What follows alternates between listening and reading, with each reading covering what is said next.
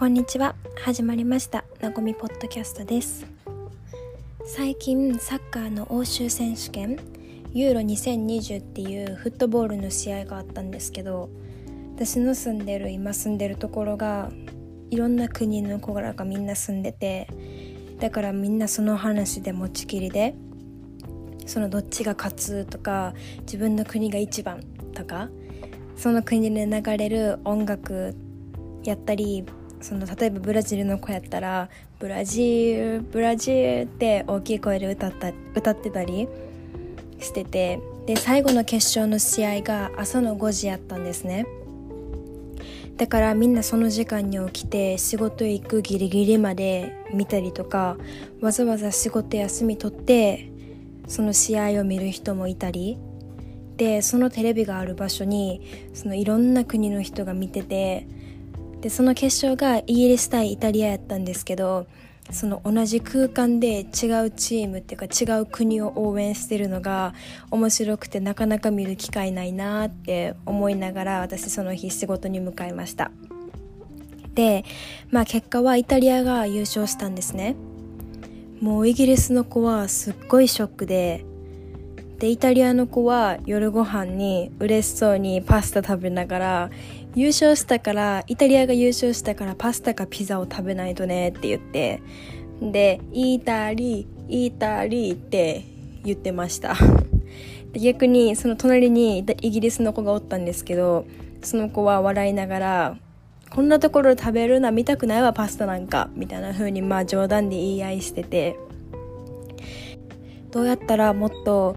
早くピッキングできるよって頭の中でいろいろ考えたりとか。まあ前の日から対策練って、まあ、いざ当日の日本当に死ぬほどもうマシン並みに頑張ったつもりなんですけどもうそのトップピッカーのスピードに必死についていって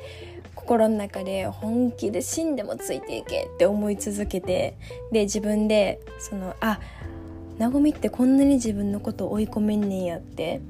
ちょっと嬉しくなったっていうか心の底から自分のことを褒めました。まあでも結果は負けてしまったんですけどでも自分の中では本気出して頑張ったんでその納得いく結果っていうかまあ悔しいんですけど嬉しいも同時にあってみたいな感じで。そうだから最近本当にこのピストいちごのピッキングが楽しくてあで今のは一応前置きってことにして今日の独り言に行きたいと思います。そう今日の独り言は最近のファームについて話したくて、まあ、またゆっくり本題の方でそのファームについて話すつもりなんですけど私今までいろんなファームの仕事をしてきたんですけど最近はいちごのピッキングもうひたすらいちごを取る仕事をしているんですね。でピースレートって言って歩合制でそのいちごを取った分だけお金がもらえる感じなんですよ。でまあ今までその時給の仕事時給のファームの仕事も経験したんですけどやっぱり私歩合の方が合ってんなってここ最近このいちごで気づきました。まあ、時給やとやる気が出ないっていうかそのいつも時計ばっか見てあいつ終わるんかな？ああと何あと2時間もあるやん。みたいな風な捉え方なんですけど。でも歩合やとその時計見てあとどのくらい残ってんねやろって考えてそっからあじゃあこんだけしないと今日この分稼がれへんなみたいな風に考えるんでそのもう自分との戦いなんですよ。だからもうどうやったらもっと多く取れるやろうとかどうやったらあの子に勝てるやろっていうのをずっと考えてて。でそれも今のファームがすっごいいいところでその毎回その日の自分のスコアと順位が出る出るんですよ。だから今日は自分はこの順位かとかが目に見えてわかるからそこがめっちゃいいです。毎日よっしゃ今日も頑張ろうっていう感じで仕事行っています。はい。そんな感じで、まあ、最近は充実した日々を過ごしてます。そう前までは汚いファーム仕事なんか好きじゃないって思ってたんですけどでも最近ファーム生活も悪くないなーなんて考えが変わってきたから人生面白いなーとか思ったりしてます。はい。てな感じで本題に行きます。ファームの仕事が毎日前日まで仕事があるかないか LINE で知らされる感じだったんですね。そうだからゴールドコーストみたいにレジュメ配ったりとかっていうローカルの仕事を探すことが難しくてそうなんですよね。もっと上の順位になろうとか絶対この子に勝ったるってもういつも以上の競争心が湧いて。で前回はそのゴールドコーストについて話したんでそのワーホリの1年を順に話していくと次はサンシャインコーストってところに行くんですね。でもそこでも仕事は見つからずもう毎日超楽しく自分の好きなことをしてたストレスフリーな生活やったんで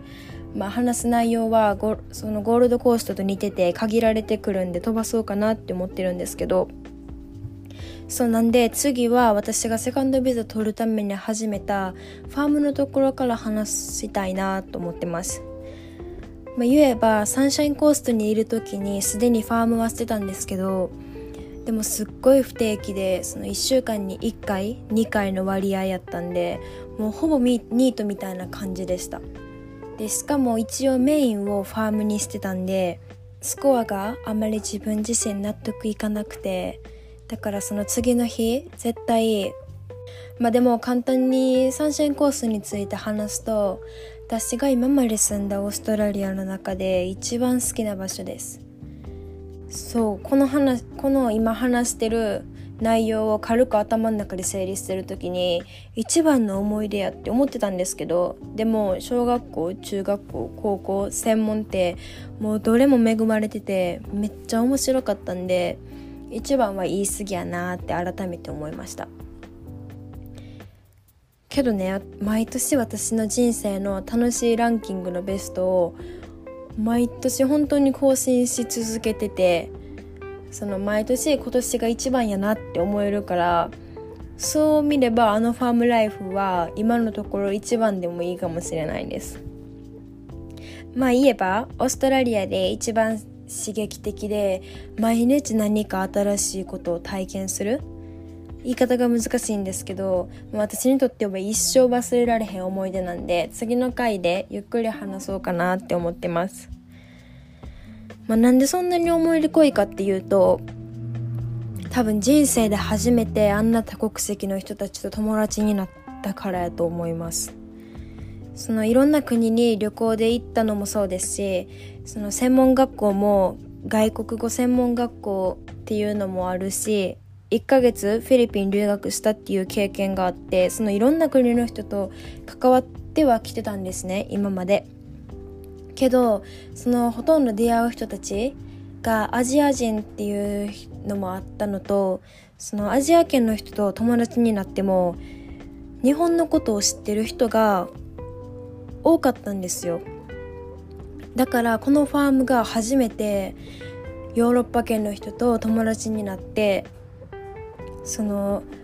例えば韓国と日本って言言語一緒って呼ばれるくらい日本の知識がない人たち人たち違うな人もいたし同時に私もそのこの国のことを全然知らない状態で友達になるっていうのが本当に多かったんで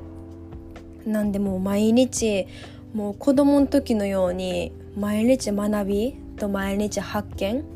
があってもうとりあえず語彙力がないんで表しきれないんですけど本当に楽しかったです。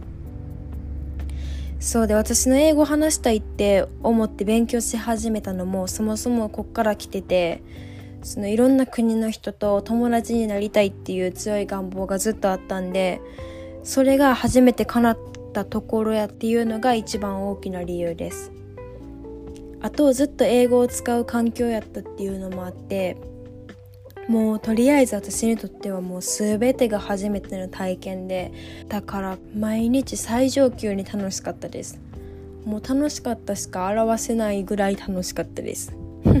まあこれ以上表しきれないんでこの辺で次のエピソードの説明は終わりたいと思います。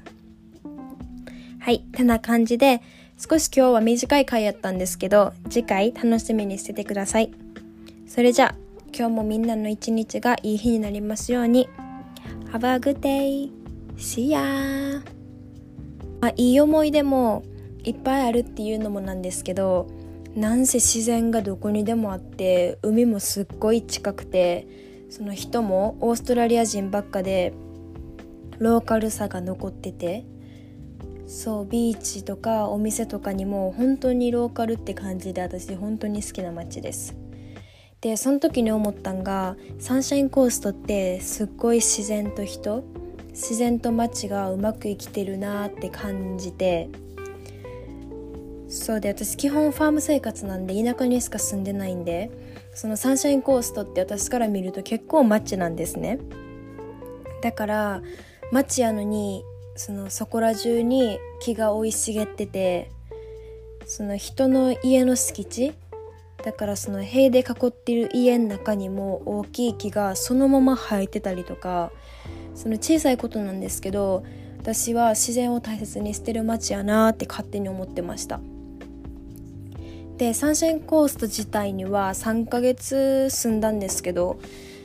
まあゴールドコーストとあまり変わらない生活やったっていうのもあるしコロナがひどい時期やったんでその新しい人に会うこともなく毎日そんなに変わりのない生活やったんでそのサンシャインコーストの思い出はみんなには話さず私の中に置いときます。はい。てな感じで私のファームについて話したいところなんですけどその私が初めて行ったファームはすっごい楽しくてもう私の人生の中で一番の思い出って言ったらまあ言い過ぎなんですけど。